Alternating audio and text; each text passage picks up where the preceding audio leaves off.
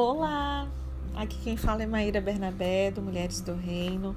Vamos continuar o nosso estudo. Iniciamos a jornada ontem. Estou muito feliz, já estou recebendo alguns depoimentos, né? Compartilhando, testemunhando o quanto já no primeiro dia foram ministrados pelo Senhor. E eu fico muito feliz em saber que vocês têm sido edificadas. Amém? Vamos continuar então. Livro de Sheila Walsh. Não sou Mulher Maravilha, mas Deus me fez maravilhosa. Capítulo 1 vai tratar sobre o tema insegurança. Ai, não tenho nada para vestir. Mateus 11, verso 28 a 30 diz: Venham a mim todos os que estão cansados e sobrecarregados, e eu lhes darei descanso. Tomem sobre vocês o meu jugo e aprendam de mim pois sou manso e humilde de coração, e vocês encontrarão descanso para suas almas, porque o meu jugo é suave e o meu fardo é leve. Ai, meu Deus do céu, só de ler esse versículo já inunda uma paz dentro do nosso coração. Não é verdade? A gente pensa assim: "Uau, tem um lugar que eu posso ir. Eu tô cansada, eu tô sobrecarregada, mas ele tá falando para mim e para você hoje. Venham a mim, todos os que estão cansados, sobrecarregados, e eu lhe darei descanso. Tome sobre vocês o meu jugo e aprendam de mim, pois sou manso e humilde de coração, e vocês encontrarão descanso para suas almas. Aleluia! Um, os Estados Unidos são dominados pela cultura do casal. Se você tem mais de 21 anos e não está casada ou a caminho, a família e os amigos vão tentar arrumar um bom partido. Se você é viúva ou divorciada, logo se assume que o próximo já está para chegar. Eu não cresci assim. Na Escócia, é perfeitamente aceitável ser solteira. Então, se você é viúva ou divorciada, é mais comum você ficar solteira do que você casar novamente. É, isso pode até estar mudando agora, né? Que a televisão mostra uma imagem diferente, mas quando ela, ela era jovem, né? Uma pessoa solteira, ela era considerada uma pessoa completa. E não aquela que está esperando ou que não foi notada. Na igreja, não tínhamos grupos especiais de estudo bíblicos para solteiros. Eles ficavam junto com todo mundo. E talvez o líder da nossa igreja achasse que os solteiros não tinham necessidades especiais, mas sim as mesmas carências, esperanças, desejos que as pessoas casadas, só que com mais espaço na sua cama. Quando eu visitei os Estados Unidos pela primeira vez, na minha juventude, eu percebi como que era difícil ser solteira na América. Toda a loucura dos encontros, ele acaba sendo uma subcultura e, francamente, não é algo que eu tivesse entre as, que estivesse entre os melhores. Vamos falar sobre noivado antes do tempo. Embora não tenha namorado muito, eu tenho muitas minhas histórias. Eu fiquei noiva aos 10 anos. Não são muitas pessoas que podem colocar isso no currículo. Eu mal percebi quando isso aconteceu. Assim eu fiquei tão surpreso como você está agora. Maíra, você leu direito? Noiva aos 10 anos? Olha só, havia um menino na escola que eu gostava muito. O nome dele era Jim. Eu sentava atrás dele, ficava fascinado por aquele cabelo preto enrolado no colarinho do uniforme. Eu queria muito tocar o cabelo dele, mas como eu era uma boa cristã, eu suprimi o meu desejo. E conforme o dia dos namorados se aproximava, eu me perguntava se eu teria coragem de mandar um cartão mostrando a minha admiração pelos seus olhos castanhos e os seus cachos de seda. A minha mesada não dava para comprar o cartão que eu queria, então eu decidi fazer um. Peguei uma caixa vazia de cereais, cortei para aproveitar a parte de dentro, que era de papelão, colei as partes escritas e aí passei a ter o que eu precisava para me expressar. Um pedaço de papel vazio é um mundo de possibilidades, na é verdade? E antes de começar a escrever, estava tudo perfeito, muito promissor, mas infelizmente só consegui imaginá-las, nunca consegui escrevê-las. Eu me tornei a única a saber do meu potencial para me tornar uma artista ou ganhar o Prêmio Nobel de Literatura. Tudo que eu posso dizer honestamente daquela ocasião é que eu fiz o meu melhor. O dia seguinte era o dia dos namorados e então eu pus o cartão dentro da minha mochila. Era um dia frio, chuvoso, o que era normal na maior parte do ano da, na costa oeste da Escócia, E eu corri para a sala de aula antes do sinal tocar e coloquei o meu cartão molhado em cima da mesa do Jim. Quando meus colegas começaram a entrar, meu coração estava batendo forte. Eu entrei em pânico e pensei em tirar ali o cartão da mesa antes que ele visse, mas já era tarde. Tinha certeza de que iria rir de mim. E eu fiquei pensando em todos os cartões caros que eu tinha visto na papelaria. Alguns eram tão grossos que pareciam ter sido feitos por uma fábrica de colchões. E o meu presente parecia patético, sabe?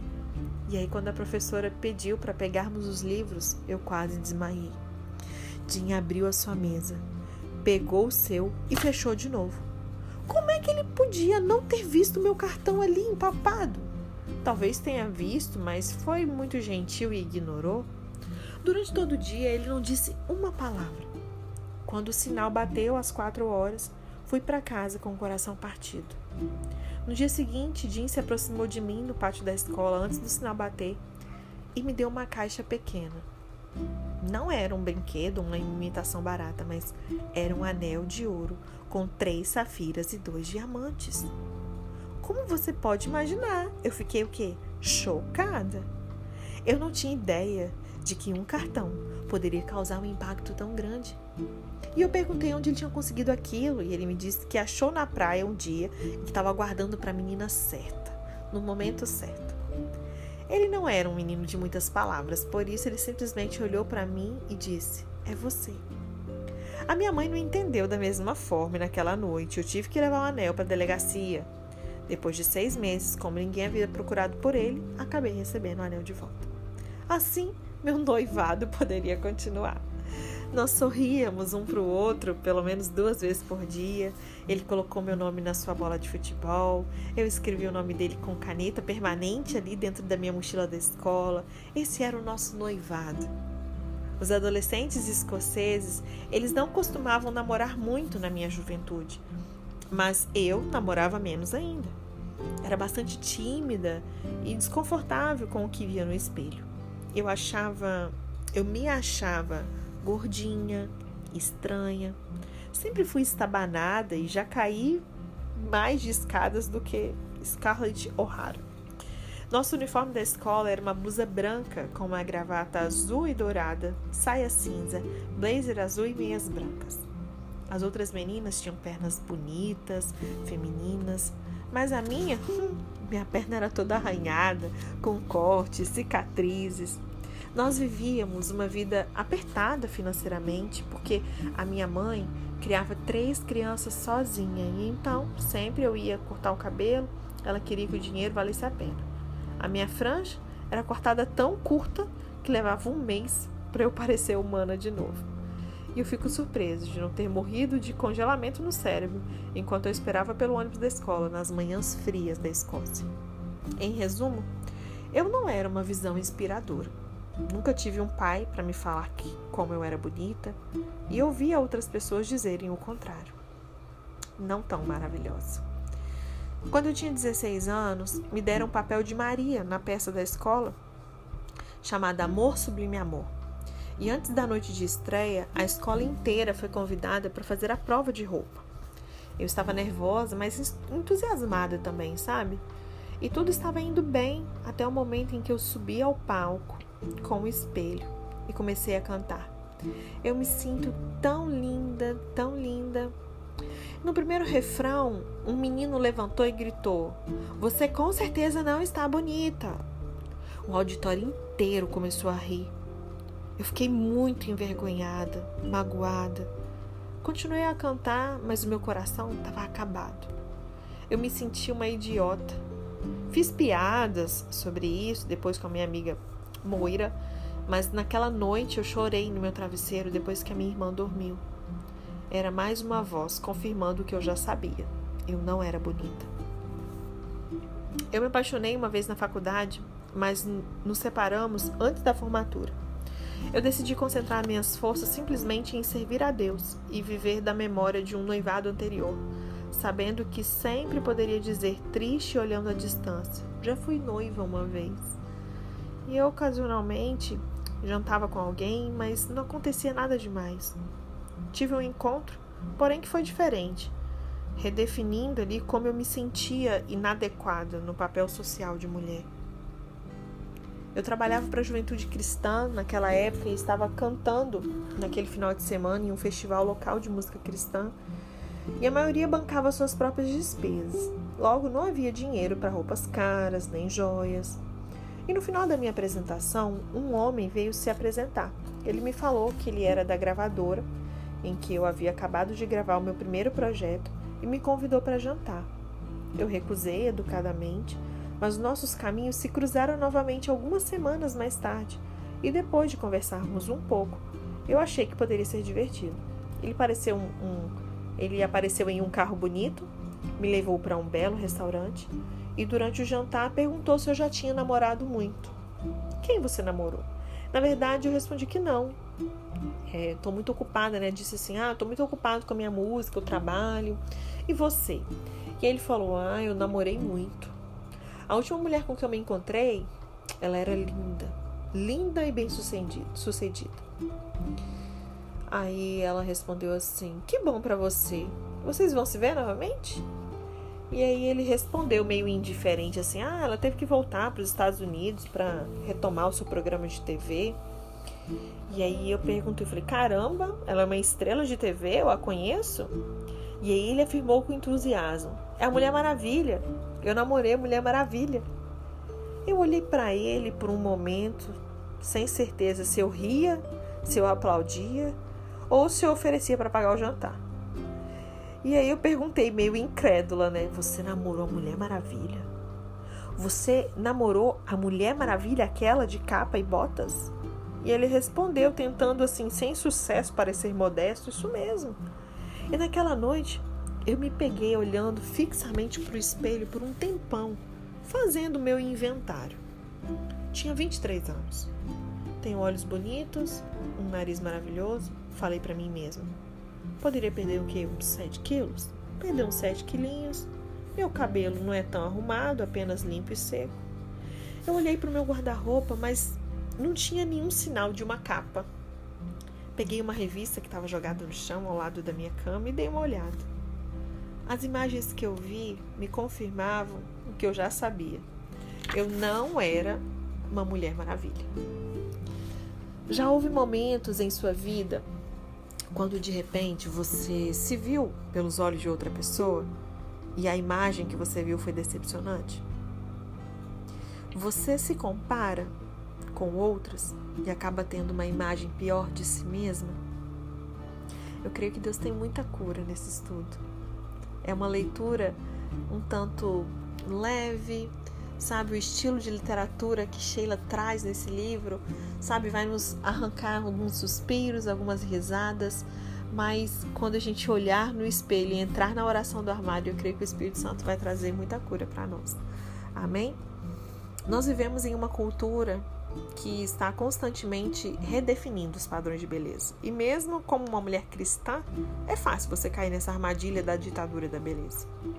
No livro Todas as Mulheres da Bíblia, Sue e Larry Richards elas escreveram: nos anos 50, as mulheres que participavam dos concursos de beleza, elas mediam 1,65, 1,70 e pesavam mais ou menos 63, 68 quilos. Hoje, as participantes é, são mais altas e têm uns 15 quilos a menos. E mesmo assim, nos Estados Unidos, as mulheres tendem a ser mais pesadas e pouco mais altas que nos anos 50. Assim como aumenta a distância entre a realidade e o ideal de beleza feminina da sociedade, também aumenta a distância entre a realidade e as outras expectativas que a sociedade e até mesmo a igreja tem da mulher. Eu acredito que nós tenhamos perdido de vista as maravilhas dos planos e da visão de Deus para a nossa vida. É meu íntimo desejo restaurar a maravilhosa imagem do propósito de Deus para a vida de uma mulher. Não deveríamos aceitar menos do que isso. Não interessa se você é gorda ou magra, se você é baixa ou alta, negra ou branca, casada ou solteira. Se mudarmos de nossa visão de vida para a visão de Deus, isso transformará o modo como vivemos. Mas você pode estar se perguntando: por onde nós começamos? Certamente, nós teremos que retornar ao momento em que a primeira mulher abriu seus olhos na terra e sentiu a alegria pulsar em suas veias.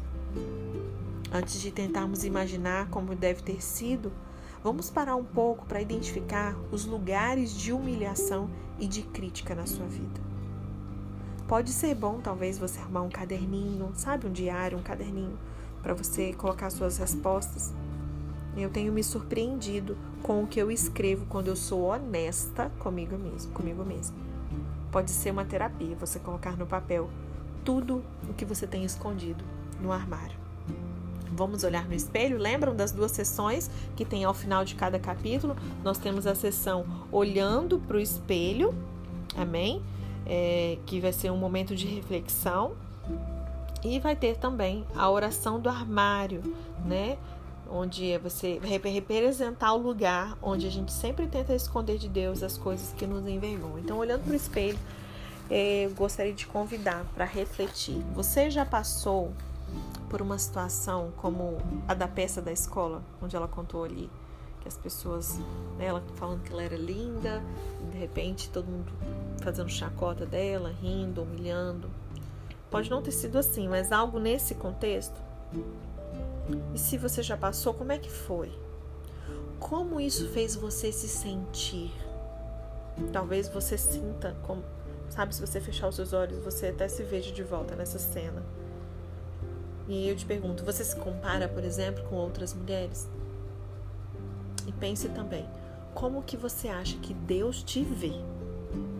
Reflita, gaste um tempo, invista um tempo a sós com o Espírito Santo, um momento de quietude, solitude, de contemplação ao Senhor, para que tudo isso venha com clareza. Amém? Vamos fazer a oração do armário? Essa aqui é uma sugestão de oração, tá bom? Eu vou ler cada uma, cada final a oração que Sheila traz como sugestão e eu te convido a se inspirar nisso e depois fazer a sua própria oração com as suas próprias palavras e tudo mais. Então sinta-se livre para usar suas próprias palavras para expressar os seus sentimentos a Deus, tá bom? Deus Pai, eu confesso que nem sempre eu gosto do que eu olho no espelho. Eu me comparo a outras mulheres e eu não me sinto suficientemente boa.